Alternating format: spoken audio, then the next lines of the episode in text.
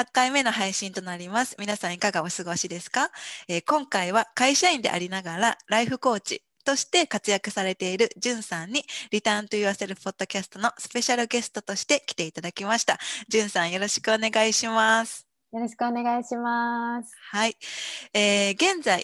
ライフコーチの他にたくさん活動の幅を広げておられるじゅんさんですが、えー、私がじゅんさんのことを知ったのは、じゅんさんがお仕事でロサンゼルスに行かれている5年ぐらい前だったと思うん。ですね。うん、で当時私はこう、まあ、カリフォルニアが好きだった影響でこうたまたまじゅんさんのアメブロを見つけて、でそこからじゅんさんのことを知ったんですけど、その時のもうその頃からじゅんさんはすごくポジティブな発信 がすごく多くて、ですごく素敵な方やなって感じてたんですね。うんうん、で、そして それで現在はじゅんさん。のこれまでの経験からライフコーチとしてこれまであそしてあの多くの方をねサポートされているわけなんですけれども、うん、えー、5年ほど前からあのブログを読んでいた私からすると私の中でじゅんさんのイメージはこうバックパッカーというかこう旅,、旅をする人、世界を回る人っていうイメージが私の中で強かったんですね。うん。でもこう5年経ってその間にご結婚もされたり、うん、あの今はこうとても可愛い女の子のママになったりとか、うん、で、うん、現在はパラレルワーカーとして、うんうん、あのご活躍されていて常にこうパワーアップされているあのじゅんさんっていうあの印象があって今日はそんな あのじゅんさんにあのお話を伺いたいなと思ってお声させていただきました。はい、ありがとうございます。は いはい。じゃあ、えっと、私が質問をして、じゅんさんにかあの答えていただく形で進めていきたいと思ってます。じゃあ、はい、まずはじゅんさんから自己紹介をしていただいてもいいですか？はい、ありがとうございます。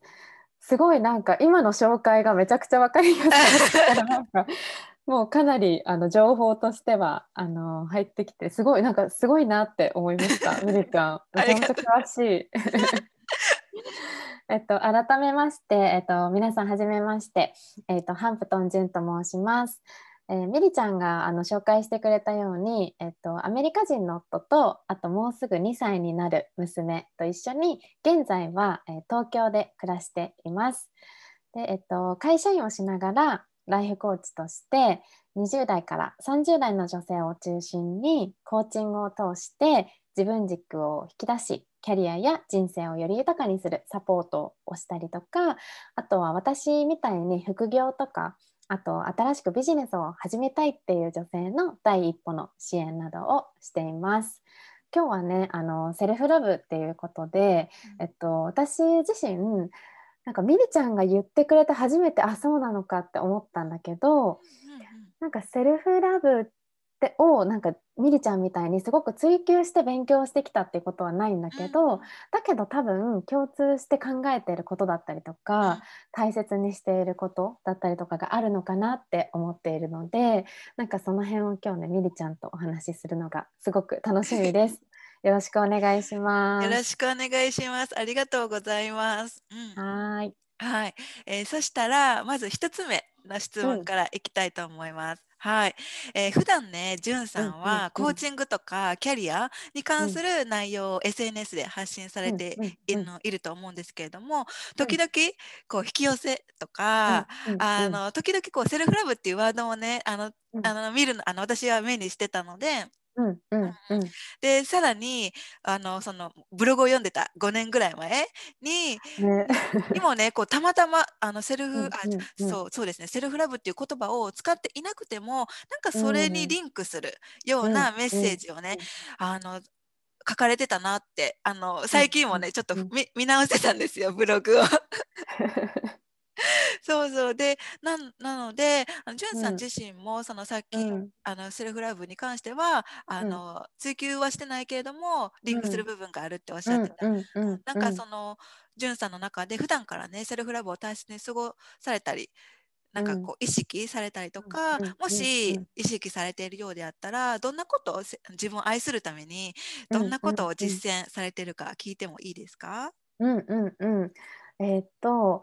なんかね本当に何だろうなセルフラブもちろんねなんかそういう関連の本をおそらく昔読んでたりとかなんか自分を愛するとかなんか自分の人生を生きるみたいなそういう本とかはすごく好きだったりとかはしてたんだよね。で、えっと、大人になってすごく感じるのがまずその前提としてなんだろうな自分を愛するっていうことよりもそれよりも先になんか目の前にいる人を幸せにしたいなとかなんか大切な人たちを大切にしたいなっていう思いがめちゃくちゃあってでそれを深くなんか考えていった時にそれってまずはやっぱり自分を満たしてあげることだったりとか自分が幸せでいることでその目の前の人を幸せにできるんだなって自分の中ですごくなんかその考え方がしっくりきたというかそうでそこであそういうことだなって思った時にじゃあまずは自分自身を満たしてあげようとかなんか自分自身を大切にしようとかそういうなんだろうな考え方というか意識に至ったっていう感じかな。うんうんうんうん。なるほどなるほど。うんうん。なんかそういう風になったのは、うんそのいつ頃だったんですか？えー、どうなんだろうでもそのそれこそミニちゃんがブログを読んでくれたタイミングって、えっと、私結婚をしてうんうんでアメリカに行ったタイミングだったんだよね仕事の転勤で。でその結婚をする前後でその今のパートナーと、まあ、付き合い始めてなんかね最初は今みたいに全然なんだろうなうまくいかなくって。でなんでうまくいかなかったかっていうと私は結構あのパートナーシップにおいて結構なんか相手に幸せにしてほしいって思いが結構強かったんだよね当時。そうでうまくいかなくってでその時にそれこそいろんな本を読み漁ったりとか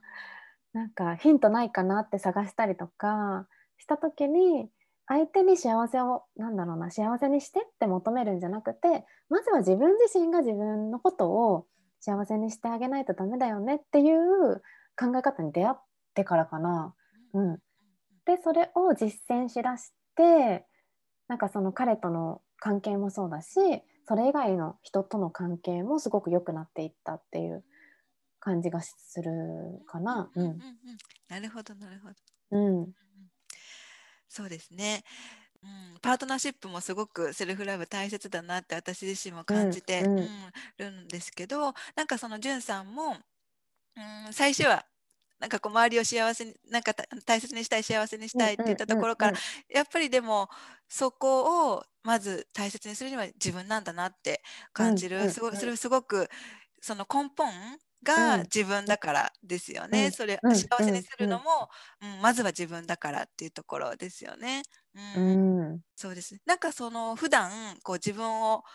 愛するために実践しているようなこと、うん。日常的にとかうん。うん。あ,、うん。あったりしますか、うん。うん。うん。なんか本当に大それたことは全然なくってうんうん。小さなことで言うと、うん。なんか私がその日々生きる中で、えっと、さっきその自分の幸せをまずまずは自分自身を幸せにするっていうことを言ったと思うんだけどなんか自分のご機嫌は自分で取るっていうのは めちゃくちゃ意識をしていてだからなんかちょっと疲れたなっていう日はそれこそ大好きなアイスクリームを食べたりとか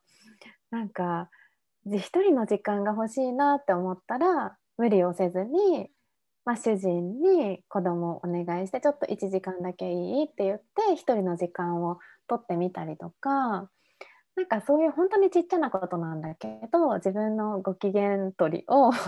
あの意識してたりとかあとはなんかね小さな成功体験を積むっていうのもすごい大事にしててなんかさ大きな夢をやっぱり叶えたいとかっていうのあると思うんだけどそれって、うん、と大きな夢であればあるほどうまくいかなかったりとか時間がかかったりとかすると思うんだよね。だけどなんかちっちゃな成功体験ってそれこそなんか明日は10分早く起きてみようとかなんかそういうちっちゃな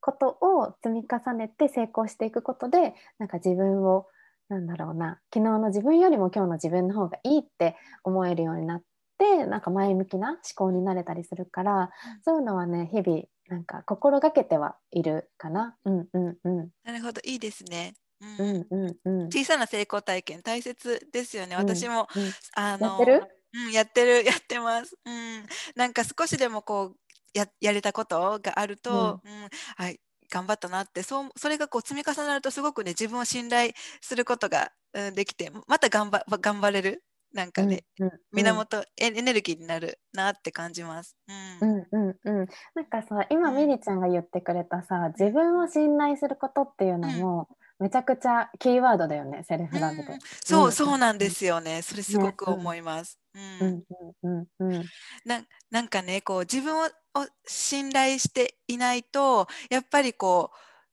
ううまくいかなかったらどうしようとかうん。恋愛になるとあまたこう、うん、この関係うまくいかなかったらどうしようっていうことに、ね、なってしまうので自分を信頼することですごく、そう私は自分を信頼することはお守りのようなものだと思ってるんですうんね。うんうんなんかずっとこう持ち続けるものだとお守りのように持ち続けるものだと思っていて、うんうん本当にし、うん、お大切やと思ってます。めちゃくちゃいい素敵 お守り。お守り。確かにねうんなんかね私それそうだね。うん。その自分を信頼するっていうところで言うとそのライフコーチとして、えっと、クライアントさんクライアントさんとコーチングセッションをするときにうん。すごく私がなんだろうな意識してるのはそれこそ自分に自信を持つことでなんかね相手の相手のこととか相手の未来をめちゃくちゃ信頼できるようになるんだよね。うんうんうん、それってすごく原動力になってそのクライアントさんの目標達成にも私が100%信じてるからそれこそクライアントさん自身がしんなんだろうなまだ信用できてなかったとしても私が絶大な信頼をその相手にあの持ってるからそれでなんだろうな結果がちょっと変わっていったりとかっていうのもあるしパートナーシップにおいてもそうだよね。ね相手を信頼することがなんか自分を信頼できて初めて相手も信頼できるようになるよね。うんうんうんうそうなんですよね。ん。ねめちゃくちゃキーワードだと思う。うんね、うんそれそうですね自分を信頼することで本当に人間関係ねあの良くなっていくし人生も、うん、良くなっていくなって、うん、思ってます。うんうん ねなんかじゅんさんはセルフラブを大切にするようになってからあのこうこんな風に人生が変わる変わったよとか、うん、ありますか、うんうんうん。うんなんかセルフラブそうだね。なんか自分を受け入れられたりとか自分の人生を愛せたりとかそれこそさっき言ってた自分自身を信頼できるようになってからなんだろうな。そうなってからは自分がいる場所とか誰といるかとかそういうことにかかわらず自分らしくいられたりとか、幸せを感じられたりとかっていうのができるようになったかな。うんうんうん、なんかそれ以前はそれこそその日一緒にいる人によって自分の感情とか思考がコントロールされちゃったりとか、うん結構ねなんかブレブレだったんだよね。だからこそなんだろう幸せもそのなんか周りに支配されちゃうみたいな、うんうんうん、感じだったんだけどなんかそのセルフラブというか自分自身とうまく対話できるようになってから本当になんか幸せって自分次第なんだなって思っているからこそ誰といてもどこにいてもなんかそういう穏やかななんかね心が平和になるよね。それすごいわかります。あ。るかも。うんうんうんうん。うんうんでもそれすごいわかります。なんか私もこれまでなんていうのかな、結構周りに影響されてないタイプだと思ってたんですけどでもよくようんうんうんく自分を見ていくと、うん。その日いた人とかそれこそ恋愛で相手に、うん、相手が私はこう恋愛で一番おセルフラブっていうことに気づくきっかけだったんですけどその時に、うん彼がいてくれるからこう幸せ。で私はなんかいてくれなかったら幸せじゃない。そんな感じで誰かがいてこその幸せのように感じてたんですよね。だからこう周りにすごく影響されてた。特に恋愛面では。だからそれを一旦リあの自分に返ってくる自分をに戻ってくるっていうことをすると、うん本当に幸せっていうのは自分次第。で誰といようがあどこにいようが自分がうん。自分であるだけで幸せを感じることができるっていう風になれたのはすごく大きかったなって。だから何て言うのかなうん、ど外側でどんなことが起きていても外側で誰がどんなことを言っていても、うん、でも自分の内側にある幸せは守られているっていうような感じですね。めっちゃわかる。うん、確かにねそうだよね。うん、うんうんうんうん。穏やかになるね。そう穏やかになります。だからいちいちこう反応しない。いちいち一喜一憂しない、ずっとこう穏やかにい。られる、うん。すごのがすごく大きいなって思います。うん、うん、確かに確かに。うん、はい、えー、じゃあ、えー、次の質問いいですか？えっ、ー、と、じゅんさんはね、あの、アメリカで5年前になるのかな、働かれていたこともあるありますよね。で、うんうんうん、アメリカ生活とこう日本の生活でこう自分を愛することセルフラブについて違いとかねあると感じますか、うん、例えば文化の違いとか認知度の違いとか、うんうん、で住まれてたのが5年に前にもなるのでね。でちょっとあのなんていうのかな情報のアップデートとかがあれかなとは思うんですけど、うん、なんか違いとか感じるものありますか、うん、なんか当時、それこそうんと現地にいた時は、うん、そのセルフラブに関してこういう違いがあるなとかって考えたことが全然なくて、うん、なかったんだけどなんかね振り返ってみた時になんだろうな日本とアメリカを比較して日本ってやっぱりなんだろうな協調性だったりとかなんか空気感とかなんだろうなんかハーモニーみたいな、うん、そうみんなが なんだろうないい感じで荒れるように、それこそなんか自分の意見をあんまりその声を大にして言わなかったりとかちょっと相手に合わせてみようかなみたいな空気感がちょっとまだやっぱりあると思っていて一方でアメリカってやっぱり個性だったりとか多様性っていうのを大切にしてるから、うんと、相手が何をどんな意見を持っていようが自分の意見はこうってやっぱり言う口に出して言うし別にそれによってなんだろうなどっちかの意見が間違ってる正しいとかじゃなくってそれぞれがそれぞれの意見を持っててそれを口に出していいなんだろうな社会というかっていうのだと思うんだよね。なんかそういうのを比較した時にやっぱりなんかアメリカ人の方がアメリカになんだろうな住んでいる方々の方がなんか自分を持ってるっていう印象はあるかもしれない。なんかその周りに影響されない思考を持ってたりとか感情を持ってたりとかなんかそういう印象はあるかな。なるほど。そうですよね、うん、うん、一人一人がこう自立自立というか、うん、独立しているような感じ。でこう周りにこう影響されないというか、うん、強い心を持ってる人が多いのかなっていう印象がありますね。そうだね。うんうん。カナダはどうなの？カナダもね、どうかな。うん、なんかそのこのこのこ私がこっちに来たタイミングがコロナに、コロナになってしまったタイミングだったので、うん、あまりこうね人に会う機会がなかったので、で、うん、なんかこう新しい人と出会うっていうことはなかったんだけれども、でもどうだろうな。彼彼は知っ彼はこう知っていたそのセルフラブっていうことにも知っていたしその雑誌、うん、あのお店とかに売ってある置いてある雑誌とかでも自分に優しくしましょうとかうん。そういうメッセージが書かれた雑誌が結構ね置いてあるので、うん、うん、そういうそういった意味では認知度としてはあるあの大きいのかなって高いのかなっていう印象があります。うん、なんか、ね、ああともう一つこうじゅんさんの今のこの日本の生活で、うん、こう周りではどういう感じですか？セルフラブとか自分を愛するとかどんな感じうんうんうん。なんかねやっぱり自分自身がそういうことを大事にしていると、そういう人たちが集まってくるから、そういう話題になったりとか なんかねそうなんだよね。共通言語になりつつあるよね。うんうんうん、だけどそれがじゃあ日本でどうかっていうと全然まだまだだとは思うんだけど、うん、私の周りにはやっぱりそれこそコーチングを受けてくれたりとかあとはそのコミュニティに入ってくれてる仲間とか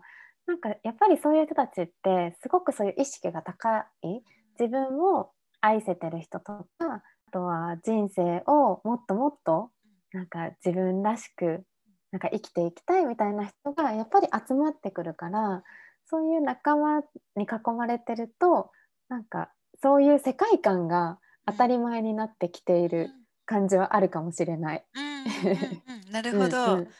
そうですよね。なんか同じような人が集まりますもんね。やっぱこう。類は友を呼ぶじゃないけれども、同じような、うん。興味がある人とか同じようなこうエネルギーを持ってる人とかが集まってくるのでそうするとやっぱりそうセルフラブとかねなんかメンタルのこととか話してる人が多いのかなって。でもそれを広げていくとまだそこまでなのかなって確かに感じますね。なんか私のあの夢、うん、夢夢というか、うん、なんか大きな一つの夢としてはこう、うん、友達が悩んでた時に、えこうアドバイスをする内容で、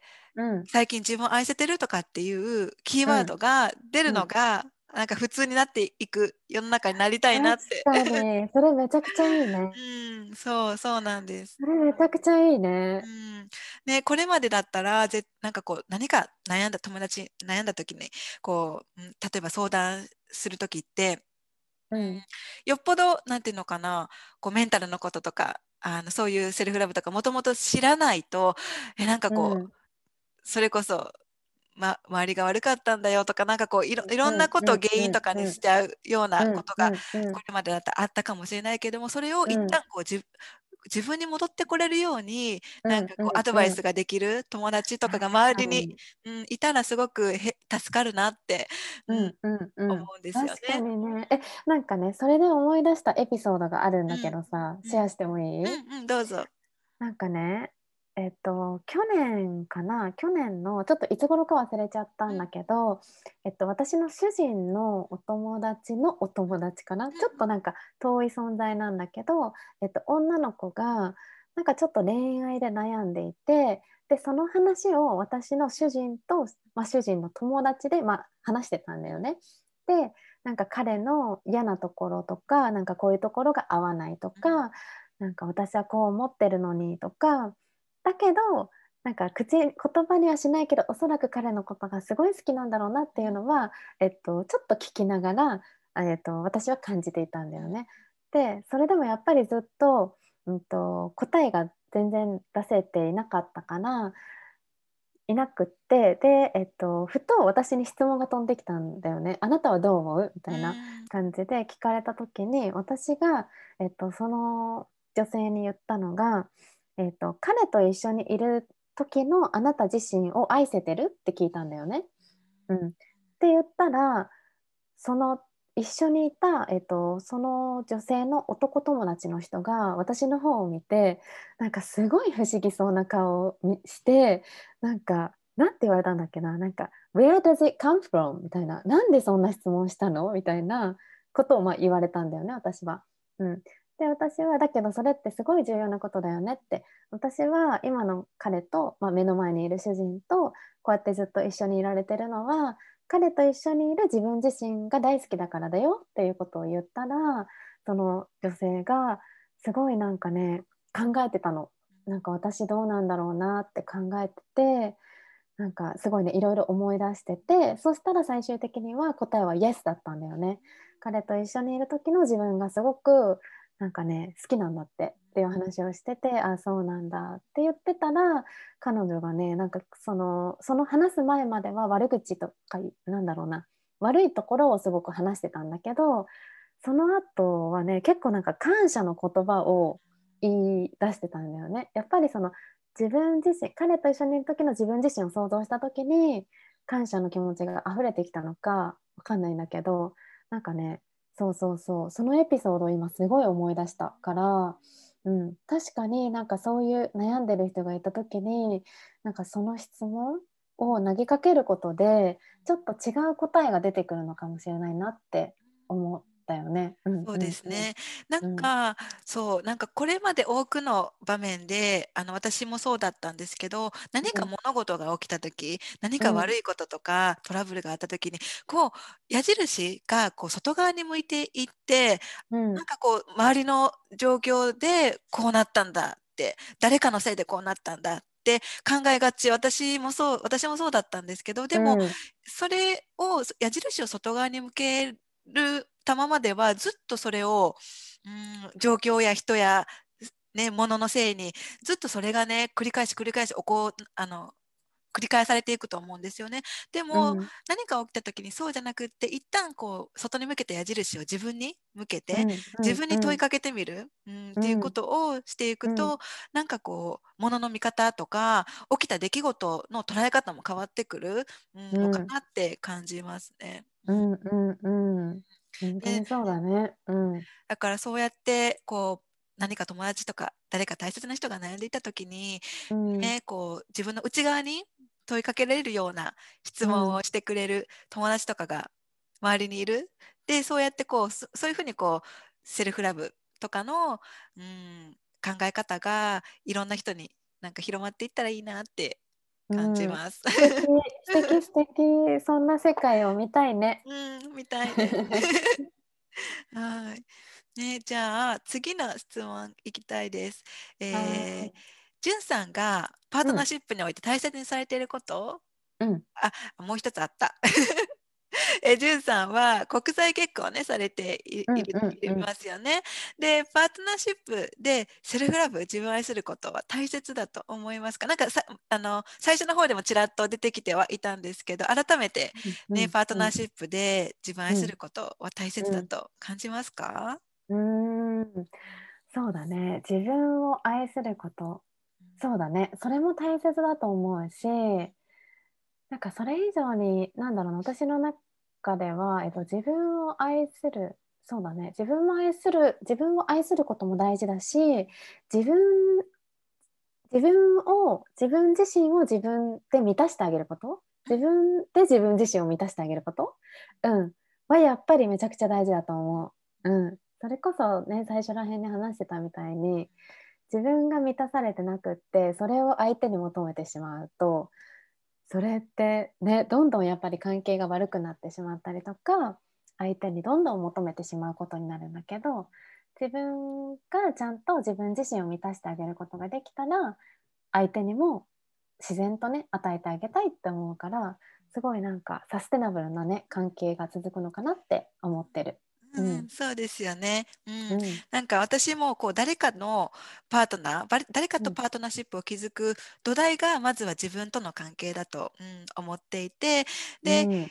えっと、よく誰かと一緒になることが幸せだなることで幸せになれるって、あの考えてる人が、うん。あの多い今はまだ多いかなって思うんですけど、うんでもまずは自分で自分のことを満たすことができてまずは自分だけでも幸せ。で、うん。さらに誰かと一緒にいなれた時にさらに幸せって、ねなうん。なることが一番うん。サステナブルな、あの関係になるかなって思ってて、うん。うん。だからまず自分の幸せさらにそこに誰かが加わるとそれをシェアできる。そうじゃないと奪い合いになっちゃうんですよね。うん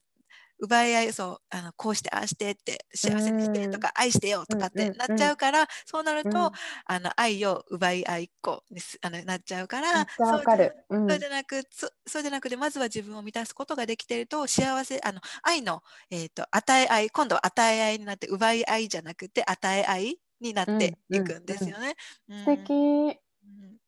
ね、だから見た自分ををそれこそ自分をご機嫌さんにすること大切ですよね。うん、めちゃくちゃ大事だと思う。ん。えーそしたらそのうんとじゅんさんがう。パートナーシップにおいて、まあ、セルフラブとは、まあ、セルフラブと関係なくてもいいんですけど、うん。じゅんさん自身がパートナーシップにおいて大切にされていることは何ですか、あのうん。今のうん。こっちあの旦那さん、旦那さんとはもう結婚生活は何年、結婚生活はね、うん。5年ちょっとかな。うん、もうそんな経ったん、あそっか。あのロサンゼルスにいた時かそうらですそうそう、行く前にに結婚しそったか。からそっか、うん。うんうんなるほどね。そっ、か。大切にしてることだよね。うん。うんと、まあ、もちろん自分の幸せに責任を持つとか、自分自身を満たしてあげるってことはもちろんなんだけど、それ以外に、えっと、パートナーシップにおいて私が大事にしてることは、えっとね、ジャッジをしないってことはめちゃくちゃ大事にしていて、大事だからこそやっぱりね意識をしているんだけど、えっと、どういうことかっていうとなんだろうなえっとパートナーまあパートナーなんだけどもちろんね私の主人ではあるんだけどでもやっぱり他人なんだよね。自分と全く異なるそれこそさ国際結婚だからさ余計そうだと思うんだけど異なる国で生まれて異なる言語を話して異なる環境で育って本当に全然違う、うん、過去がお互いにあってでその2人が一緒になった時にやっぱり、えっとね、違いっていうのはめちゃくちゃたくさんあってでそれに対して以前の私は、うんと、全てに対してねジャッジをしてたんだよね。彼の考え方がおかしいとかなんかこれは間違ってるとかこれは私が正しいとかなんかそういうふうに無意識に捉えてたんだよね。でそれが何で無意識に起きてたかっていうとそれこそ今までのやっぱり過去があって自分の中で勝手な思い込みがあってで無意識にそれをよし悪しってジャッジをしていたんだけどそれをね手放した時にもうジャッジをしないって決めた時にねどうなったかっていうとえっと、彼の、まあ、意見や価値観があって私のそれがあってなんかねどっちも悪くないしどっちも、えっと、どっちかが間違ってるとかじゃないって思った時にそこにあるのはただ違いだけなんだよね。だからそう考えた時になんか無理に我慢をしたりとか自分の考えを押し付けたりとかあと相手を変えようとしたりとかそういうことを、えっと、することがなくなったから自分がねすごく生きやすくなったし彼との関係もやっぱりねめちゃくちゃ良くなっていったからそれは今でもすごいね大事にしてる。うん、そうですね。その違いをジャッジしないっていうのはすごく大切ですよね。うん、なんかこう、うん、多くそうですねこれまで何て言うのかな違い相手をこうコントロールしようとする、うん、なんか相手がの、意見が違うんだとかってコントロールしようとしちゃうと自分がコントロールできるのって自分しかねいないですよね、いくらなんか間違ってるとか違ってるって思ってもそれをこう、相手をコントロールすることができないし逆にそれをコントロールしようとしてしまうと自分が疲れちゃうし、相手との関係も悪くなっちゃうからなんかそこをジャッジせずになんかニュートラルに見ること、うん大切だなって私も、うん、感じます。うん、うんうんえみりちゃんはさ、うん、なんか普段の生活でさ、うんうん、パートナーシップにおいてなんか意識してることってあったりする、うん、そうですね。うん。意識してることはそそれこそ、うん、でも似てるとは思うんですけど尊重することですね、うんうん、相手をね。相手をね、相手のその意見も尊重することもそうだけれども、なんかこう相手の,、あの相手のミータイム自分時間を尊重したりだとかそうすると自分の時間も過ごすちゃんと過ごすことができたりとかするので、うん、うん、そういった相手の、うん、なんか相手の選択とか相手が、の時間とかも尊重するようにしてます。なるほどね。でもそれ素敵だよね。なんか結婚するとさなんか友達がね結婚は墓場だって思ってたって言ってたの。だけどその子も結婚してすごいなんかより自由になれたってポジティブな意見を今はね持ってるんだけどそうそうそうなんか結婚する前はそれこそなんか自分の時間がなくなるとかなんか全てがなんか家族のものになって自分のためのそれこそ時間とかお金がなくなるとかそういうイメージがねあったって、まあ、その子は言ってたんだけどそうやってね今も思ってる人って私の周りにもいるから、うん、なんかやっぱりお互いがお互いの時間を尊重するっていうのはめちゃくちゃね大事だと思う。うんうん、そうですよね。うん、うん、なんか今今ちょっとあの追加で思い出した思い出した内容なんで、うん、あの聞きた 聞きたくなった内容なんですけどね、うん、こうじゅんさんはこの今の旦那さんと出会った時に、うん、まあ、初めまして出会って、で、まあ、好きになったりとかして結婚しようってなって、その時のなんか、彼に惹かれた一緒にいたいなって思えたのはどういった部分だったんですか、うんうんうん、最終的な決め手は自分が自分らしくいられる、まあ、人だったっていうところだったんだけど、えっと、彼とはずっと,、えっと付き合う前に5年ちょっとぐらい友達関係で、もう最初は全然出会った時なんてもうもう付き合うとか恋愛とかもうそんな風に見てなかったから全然ねそんな感じじゃなかったんだけどまあ友達関係が続いていてで、まあ、あるタイミングでうんとそれこそさっきみりちゃんが言ってた自分自身一人でも幸せだけど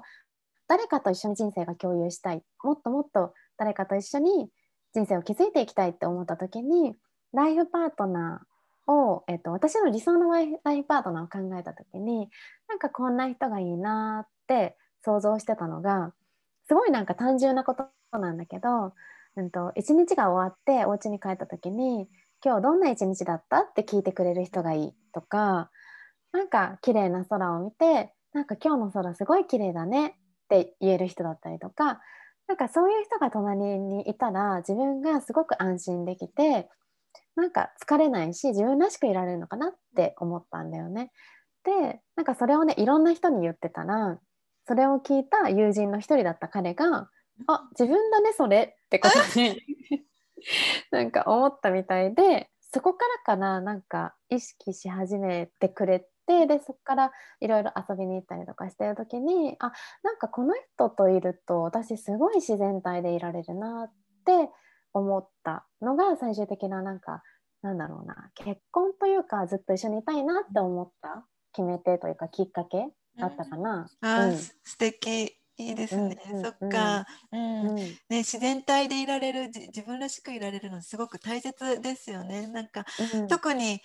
人生こうね長く一緒に共にしたいってなったら、やっぱりそこが大切。なんかあの相手に合わせるとか相手と一緒にいることによって自分を見失うってなったらねそれはすごくしんどい、ね、あの、ものになるので、うん。うん、なんかね恋愛って好きがゆえにそうなることもあるじゃない、うんうんうん、だけどさそれってなんか恋愛とか結婚って幸せになるためになんか自分がよりよりハッピーになるためにするものだからなんかね本末転倒になっちゃうんじゃないかなってやっぱ思うからそうだね自分が相手のことをもちろん愛することも大事だけどそれねさっきの話に戻っちゃうけど自分がその人といていかに幸せであれるかっていうのも重要なのかなって思うよね。うんかります。うん、え、みりちゃんはどどんな感じでなんか今この人だって思ったの？あ、でもね、やっぱりジュンさんの話聞いてて思ったのは似てる、うん、似てると思って、やっぱりき、うん、決め手というか、やっぱり自然体でいられることがすごく大きなポイントでした。うん、なん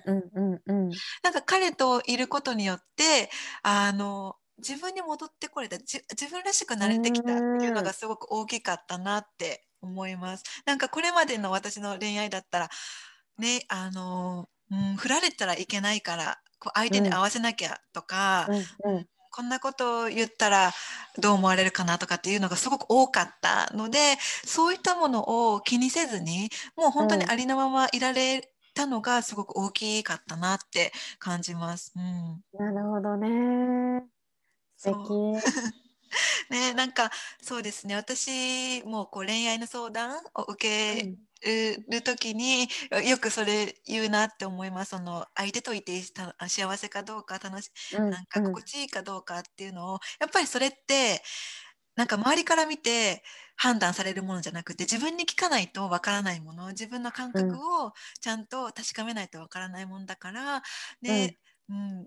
恋愛の時は、うん、よくよくこう自分に戻ってくる自分にこう聞いてあげたりとかしてあげるの大切やなって思います。うん、うんそうだね。ね、そのさっきじゅんさんがね恋愛ってこう幸せになるためにやってるものって言ったけれども、うん、幸せになりなってなるためにというか、ね、幸せをもっともっと感じるために人を好きになるはずなのに、うんうん、でもこれまでの私もそうだったけれども多くは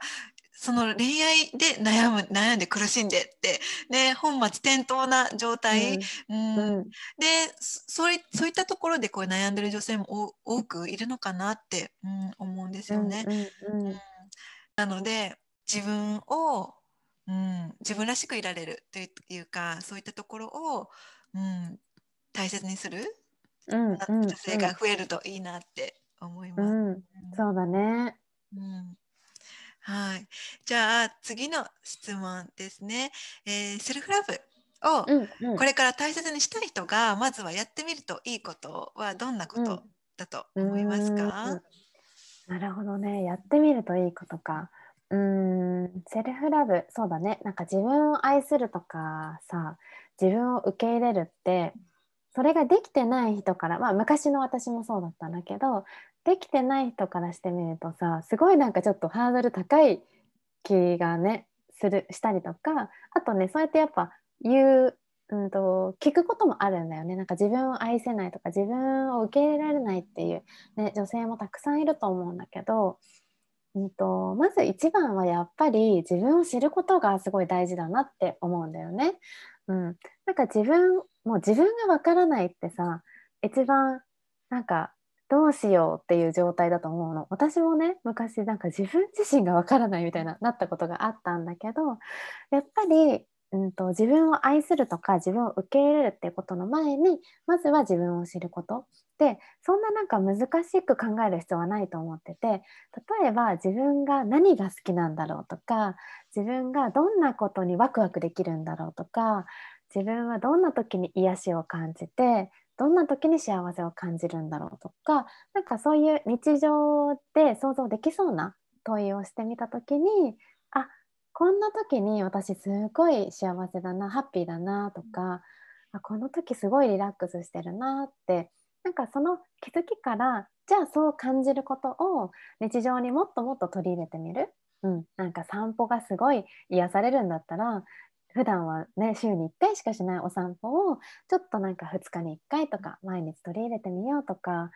なんかお香の匂いが好きだなって思うなら毎日ね寝る前にお香を焚いてみるとかなんかそういうそれこそささっき話してた自分自身をご機嫌にしてあげるとか自分自身を満たしてあげるなんかそういう、うん、なんか実践的なことを日常に取り入れられたらいいのかなって思います。うんうんうん、私もそう思います。自分を知ること、うんめっちゃ大切ですよね。わ、かります。私も自分セルフラブを伝える中でも自分を知ることって大切だよってね、あのつ 本当につい一昨日だったからあのポストした、してたのであめっちゃリンクしてるなって思って、うんうんうれうん嬉しくなりました聞いてて。うんうんうん、なんかさ ミリちゃんがさそうやってセルフラブをさたくさんの人に今伝えてるじゃない？でさなんか自分をどうやったら知ったらいし、うん、どうやったら自分を教えるんだろうっていう人に対してなんかミリちゃんからアドバイスできることってどんなことがあったりする、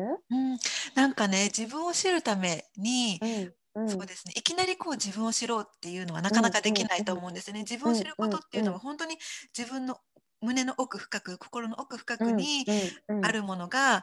うん。あるものを知っていった時にこう自分は何のために生きてるというか何が幸せなんだろうとかってうんすごくうんその深い部分自分と深いところまで知ることができるようになるためにはまずは感じること自分が何を感じてるかっていうそのうん表面的なものでいいからかん分かってあげることが大切かな。うん。それも自分を知ることだと思うんですよね。だね。だからまずは今日今日の気分はど私どんな感じかなとか、うん今日今日私の心と体は何が必要かなとかっていうふうにうん自分の,、うん。うんあの感覚とか体うの、ん。うん体と心の感覚をまずは知ってあげる感じてあげる。そうしていった先に皮を一つ一つめくっていくかのように少しずつ少しずつうん。う心の奥深いところまでとあの自分を感じ知ることができるようになっていってそうするとあ私ってこういうことが好きなんだなとかうん。もっともっとさらに深いところまでこう私はこんなことをして生きていきたいっていったところまで、ね、深く深く知っていくことができるからまずは日々日々少しずつでいいから自分を感じてあげること感覚を感じていって、うんうんそれで、うん、自分を少しずつ知ってあげることが大切かなって思います。うん。なるほどね。確かにね感じることね。うん。なんかさ現代社会においてさやっぱりさ